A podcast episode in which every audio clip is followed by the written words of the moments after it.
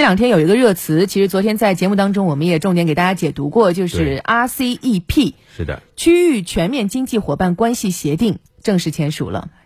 长跑了八年，终于落地。所以这个协定这两天可以说引发了全球的关注，因为签署之后不仅诞生了全球最大的自贸区。通过区域全面经济伙伴关系协定，还建立了中日自贸关系。这是我国首次与世界前十的经济体签署自贸协定，使我国与自贸伙伴的贸易覆盖率由目前的百分之二十八提升到百分之三十五。那么，这个对于日本来说又意味着什么呢？同时，对于推动整个东亚区域经济增长有什么作用？我们今天继续带您来解读。先来听中央台记者昨天发回的报道。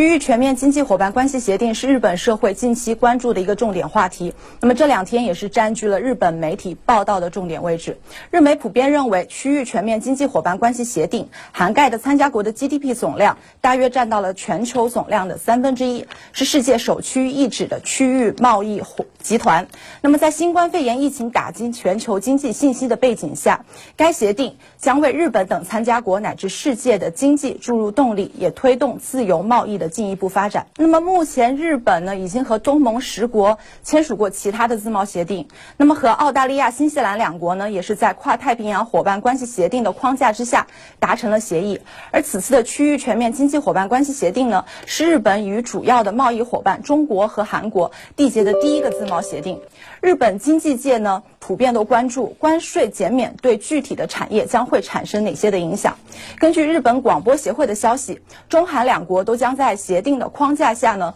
分阶段撤销对大约百分之九十日本工业制品设定的关税，而目前中国对日本工业产品的撤销关税的比例大概是在百分之八，韩国则大约是在百分之十九。可以说，该协定将大幅的推动日本工业产品出口到中国、韩国等，这对于日本来说也意味着新的经济增长点，尤其是在汽车零部件等日本优势较大的行业，对华出口的部分产品在协定生效之时。时直接降到零关税。那么，另外在农产品和食品等行业，日本国内市场近年是趋于饱和，需要海外市场。那么协定签署之后，日本出口的海鲜、牛肉、日本酒等农副食品也将逐步降为零关税。这对于日本的相关产业来说，无疑是一个利好消息。那么，另外，日本在进口方面，除了大米、牛肉、猪肉、乳制品等五项重要的农产品之外，日本将对来自中国、韩国的大约五成农产品逐步撤销关税。那么，从这个角度来说呢，协定的签署也意味着日本消费者将获得更多的实惠。根据日本财务省二零一九年的统计呢，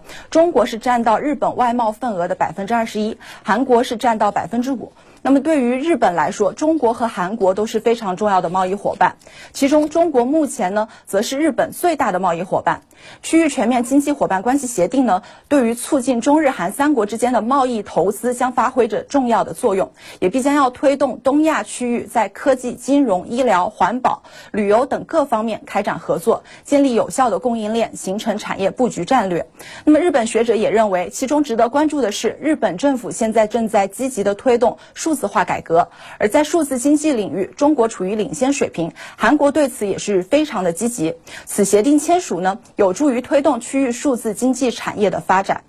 另外值得关注的是，除了区域全面经济伙伴关系协定之外呢，中日韩三国之间还在继续进行自贸协议定的谈判。那么，作为东亚地区三个主要的经济体，中日韩自贸协定的标准将会更高。日本经济界呢，也是期待着这项开始于二零零二年的中日韩自贸协定的谈判能够进一步的加速。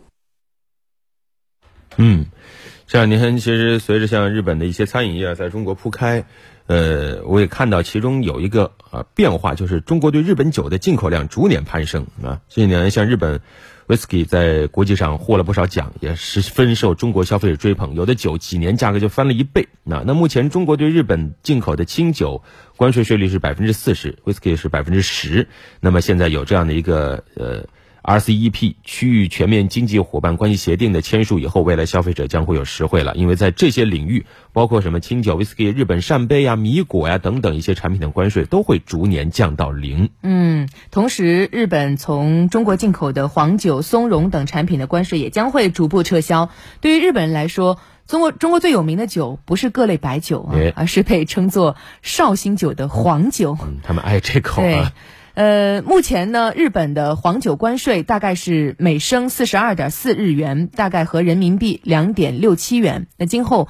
这两块多钱也将会逐年递减了，到二第二十一年就会降为零关税。松茸。也是颇受日本人欢迎的食材，就日本人很喜欢吃菌类啊。嗯，每年都会有相当一部分的松茸要从中国进口到日本，所以松茸的关税也将会逐年下调，在第十一年撤销。对，这仅仅只是一个很小的缩影。RCEP 的签署，从大的方面来说，会促进区域经济一体化和世界经济的发展；那往小的方面来说，个体的企业、普通消费者都会享受到实实在在的福利。那接下来我们就一起去看看 RCEP 会如何影响到我们每一个普通人的生活。协定中各国货物贸易的整体开放水平超过九成，远高于世贸组织各国的开放水平。对于消费者以及依赖域内国家进口原材料零部件的企业来说，由于取消关税和非关税壁垒，成本大大减少，消费者将能买到物美价廉的域内国家产品，企业进入域内国家的门槛将大大降低。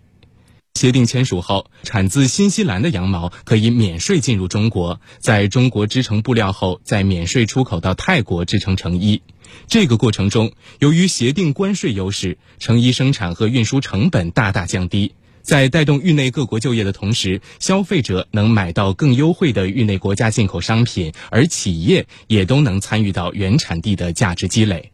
协定中，各方还承诺，对于区域内各国的投资者、公司内部流动人员、合同服务提供者、随行配偶及家属等各类商业人员，在符合条件的情况下，可获得一定居留期限，享受签证便利，开展各种贸易投资活动。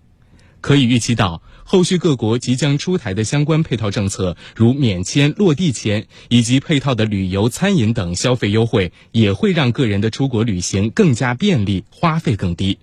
本国劳工出国就业的门槛也将降低，进一步促进区域内的劳动力流动。